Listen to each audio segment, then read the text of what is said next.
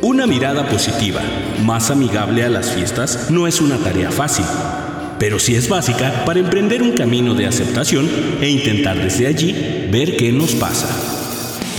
Producciones Bob Esponja y el de Al 100 presentan Un cuento de Navidad. Capítulo 2 de 3 Espíritus. Hasta ese momento, nuestro anfitrión de espectros ya había intentado hablar con Carlos Trejo, hasta en luna llena con Jonathan Miranda y una larga lista de lunáticos y locutores de radio. ¡Qué sueño tan horrible tuve! Seguro que me cayó mal la comida de Doña Pelos. ¿A quién le estás hablando, chico? no a nadie, solo que mi pancita.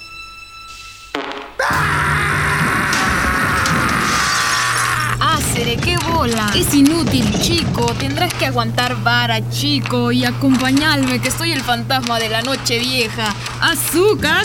Ah, ya. Hubiera preferido descansar toda la noche. Amaneciste con el moño virado, chico. ¿Qué tal si celebramos Nochebuena como antes, chico? Como lo hacíamos antes. No entiendo por qué tanto alboroto. Y todavía te quejas. Ten cuidado. No he vivido ni una Navidad en México. Más rollo que película. Dime en tres o en dos renglones los versos que te hicieron ser quien eres. Se prenden luces, se encienden cohetes y se rompen las piñatas. Cacahuates, tecojotes, frutas, una cena a la mexicana. ¡Cuánta ilusión! La típica ensalada de manzana, los churros, buñuelos, el atole, el ponche. ¡Uh! ¡Qué bacanería, brother! Puro paladar en este país. Y no pueden faltar las horas de música, las velas encendidas, los besos y pellizcos de mi tía Leonor, la cera caliente que mis hermanos juegan, familia tremenda de mantener, que son los que, al final y al cabo, hacen posible una perfecta Navidad. Cielo santo, yo nací en este lugar, aquí pasé mi infancia, eran tiempos felices. Si tuviera que enseñarte el mundo, preferiría escuchar tu historia de cómo crees que es. El fantasma y Scrooge se trasladaron a un cuarto largo, melancólico, y hay un muchacho solitario, pobre muchacho. A medio camino entre la risa y el llanto, se tocó las bolsas del pantalón y dijo, Desearía ayudar, pero ahora ya es demasiado tarde. ¿De qué se trata, brother? Nada.